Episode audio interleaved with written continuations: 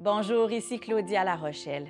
Aujourd'hui, nous entrons dans l'univers de mon amie, l'écrivaine India Desjardins, et nous discuterons de son tout premier essai pour adultes, Mr. Big ou la glorification des amours toxiques.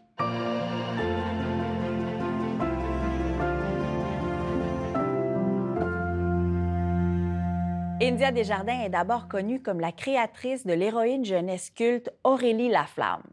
En 2021, elle faisait paraître son premier essai pour adultes, Mr. Big ou la glorification des amours toxiques, dans lequel, avec aplomb et intelligence, elle décrypte, entre autres, l'influence que peuvent avoir la fiction et leurs personnages dans nos relations amoureuses, voire même dans notre perspective du monde.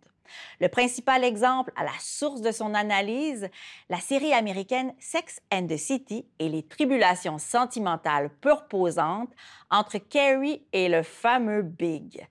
J'avais jamais vraiment réfléchi au fait que la fiction pouvait influencer ma vie réelle. Étrangement d'ailleurs, parce qu'elle prend tellement de place dans ma vie professionnelle et dans mes divertissements. J'étais donc très curieuse d'explorer ce phénomène avec elle et de vous présenter son point de vue très original sur ce sujet. Cendrillon ne s'est pas mariée par amour. Et malgré la traduction française de la chanson qui nous laisse entendre que c'est ce qu'elle désire, je ne crois pas que c'est ce qu'elle recherchait. Elle s'engage activement dans sa quête pour accéder à plus, même si elle est aidée par la magie. Elle veut épouser ce prince qu'elle ne connaît pas pour se sortir de sa situation. Elle démontre qu'elle a envie de sortir de son enfer et de sa classe sociale en tirant l'autre chaussure de sa poche et en se révélant comme la mystérieuse jeune fille du bal. Elle deviendra donc cette femme seule, choisie parmi toutes les autres, pour accéder à un meilleur rang de la société. Et la question demeure. Dans cette contrée lointaine, il y a de cela très très longtemps, quelles étaient les autres options de Cendrillon? Bonjour, India Desjardins. Bonjour. Je sais que ça fait longtemps que tu écris, ou pas que tu écris, parce que moi, j'ai trouvé que tu avais eu une vitesse d'exécution euh, assez euh, impressionnante pour moi, qui, est tout le temps dans mille et une choses en même temps. Je trouvais que tu avais, euh, avais eu cette capacité de faire ça, de rassembler tes idées, d'écrire en un laps de temps assez intéressant quand même, Mr. Big. Ça fait longtemps que tu penses à ton sujet, que tu le peaufines, que tu fais des recherches, que tu lis là-dessus. Ça fait à peu près 15 ans, dans le fond, que je me questionne sur l'impact de la fiction, quel impact ça peut avoir sur nos comportements, puis à notre façon de représenter les amours ou même les femmes dans les fictions. Mm. Puis j'ai concentré mon, mon, sujet pour justement parce que, tu sais, je voulais écrire quelque chose de, de très accessible. Puis là, la pandémie est arrivée, puis j'ai comme rassemblé plusieurs choses que je lisais depuis des années. Puis oui, ça m'a pris un an à l'écrire. Donc, euh, bon, il y en a qui peuvent trouver ça vite, il y en a qui peuvent trouver ça moins vite. Euh, tu sais, ça dépend. Moi, j'ai trouvé que j'ai tellement travaillé fort. Avant, euh, c'est ça. En, marge de ça, ça faisait longtemps que tu accumulais une pensée. Ça. Une réflexion. J'ai réfléchi ça depuis 15 ans. C'est ça. Puis là, quand la pandémie est arrivée, plein de mes projets se sont, se sont annulés ou ont été mis sur la glace.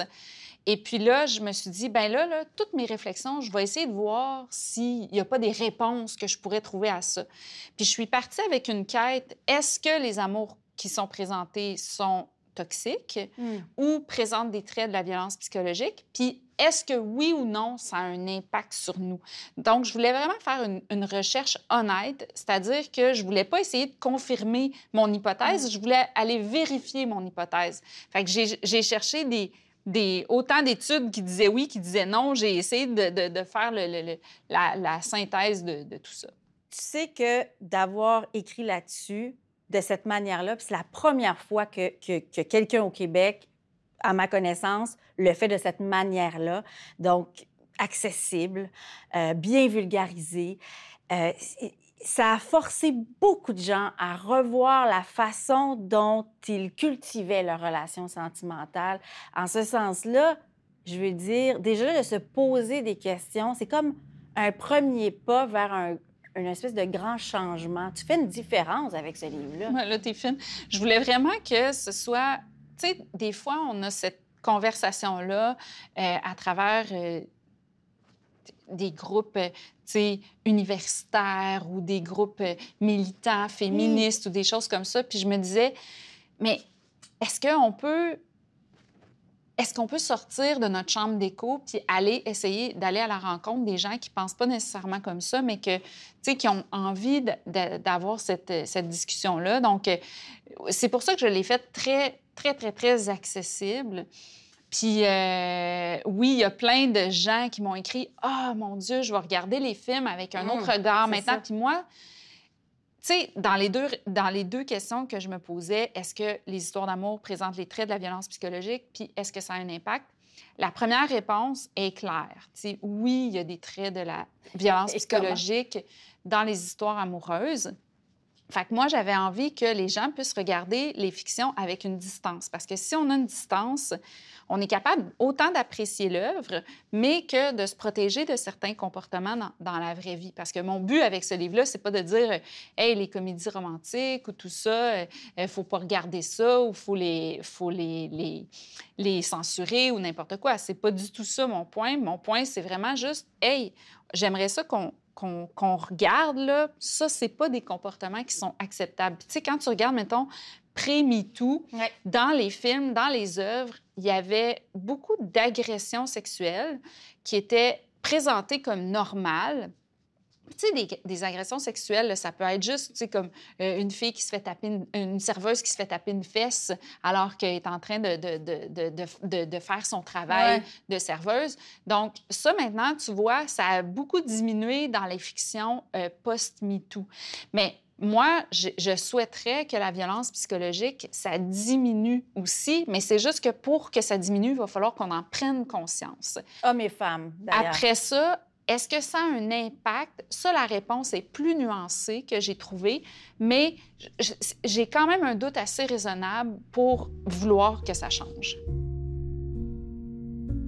J'ai cru remarquer, et c'est une impression pour laquelle je n'ai pas de preuves, qu'on est souvent plus exigeant envers les créatrices. Elles doivent être tout ce que leurs homologues masculins ne sont pas. Elles ont la responsabilité de corriger les défauts. Les personnages féminins doivent cocher plusieurs cases. Elles doivent être des modèles, elles ne doivent jamais être stupides ni superficielles et surtout pas girly.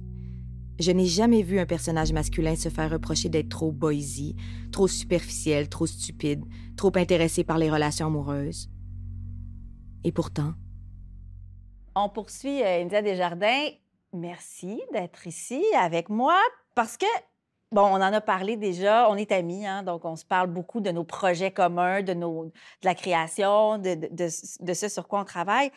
Puis je sais que tu m'avais parlé beaucoup de, de Mr. Big avant. Là. On avait eu des, discussions sur certains points, tout ça. Puis je partage tellement tes, tes, avis puis tes réflexions sur, sur la, glorification des amours toxiques dans, dans la fiction notamment. Puis je me disais à quel point, puis tu as dû le voir, tu as dû le constater à travers tes recherches, à quel point justement le fait que ces séries-là montrent euh, des, des, comportements toxiques, de quelle manière insidieuse ça vient, ça vient jouer dans notre tête? il n'y a pas nécessairement de, réponse à ça, mais ce que j'ai trouvé comme réponse ou comme semblant de réponse, le consensus à, ce sujet-là, c'est que si on est exposé à un acte violent, ouais. Euh, si on n'a pas de prédisposition à la violence, on ne sera pas nécessairement inspiré à commettre des, des gestes violents. Puis la violence euh, physique, c'est très clair. Quand on la voit, on est capable, quand on en voit, d'en prendre distance. Mm. Par contre, être exposé à plusieurs actes violents peut nous désensibiliser à la violence.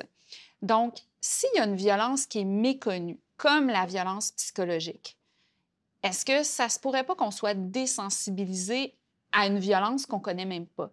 En fin de semaine, on parlait de l'accessibilité. en fin de semaine, il y avait une fille qui m'écrivait et elle disait je suis d'accord, mais ça me fait mal que tu aies parlé de Sweet Home Alabama parce que moi, le, gars qui est méchant avec elle tout le long, puis c'est ça que je dis, elle dit, moi, je le trouvais fin, puis tout ça, puis j'étais comme, arrête pas. Puis elle était là, elle aimait le film. Fait que n'importe quoi que je disais, elle, elle connaissait pas assez ça, elle avait pas d'attachement dans son cœur.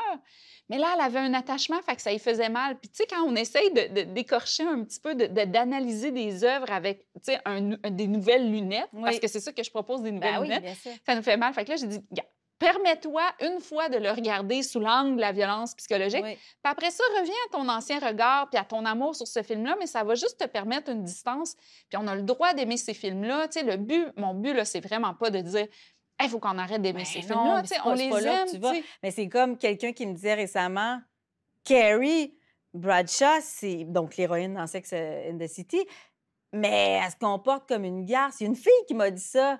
Elle aussi, donc, elle, sa lunette, c'était une autre lunette aussi. Ben, tu sais, moi, j'ai toujours de la misère avec le fait qu'on on dise ça sur Carrie. Puis c'est plate parce que je m'attendais tellement pas à cet argument-là que je ne l'ai pas euh, abordé, mais on dirait qu'il y a un chapitre que je voudrais faire ah. où, euh, quand tu es victime de violence psychologique, euh, tu deviens anxieux, tu, développes des comportements erratiques.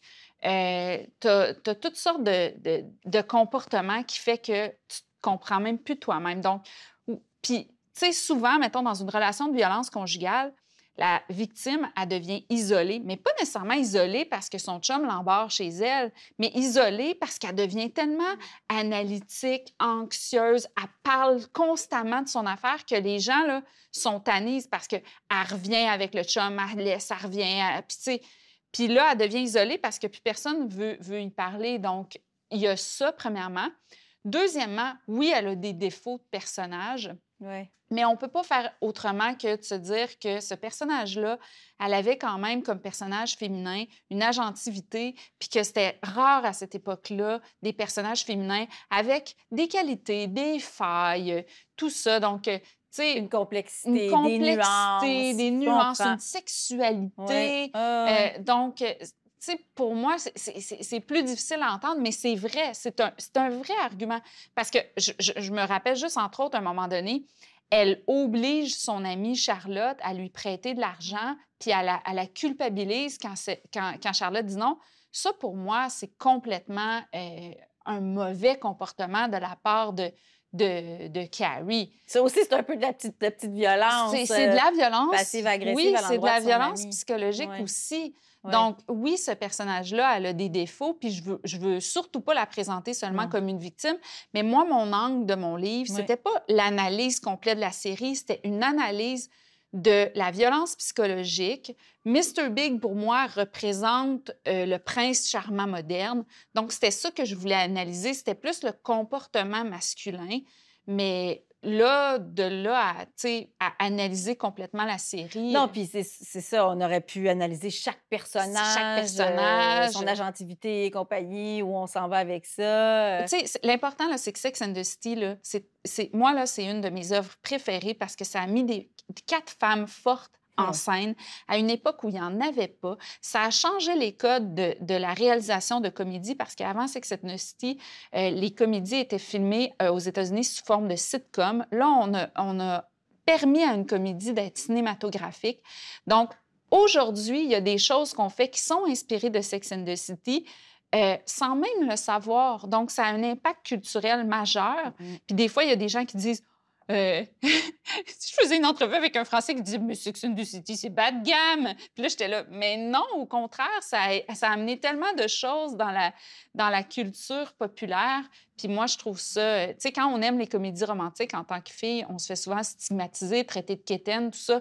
Mon but, c'est vraiment pas d'en rajouter une couche. Mon but, c'est qu'on apprenne à se défendre, hmm. nous, des œuvres qui nous, est, qui nous sont présentées comme romantiques et, qu'on apprenne à avoir des, des, mauvais comportements, autant là-dedans que dans la vraie vie. Puis j'aimerais ça que ça change, j'aimerais ça que les codes changent. Puis j'ai plein d'espoir à ce niveau-là. Moi aussi. Puis ça, c'est vraiment, je trouve, un, un, premier pas dans la bonne direction. India, on doit se quitter. Il y aurait eu matière à faire une heure, une heure trente.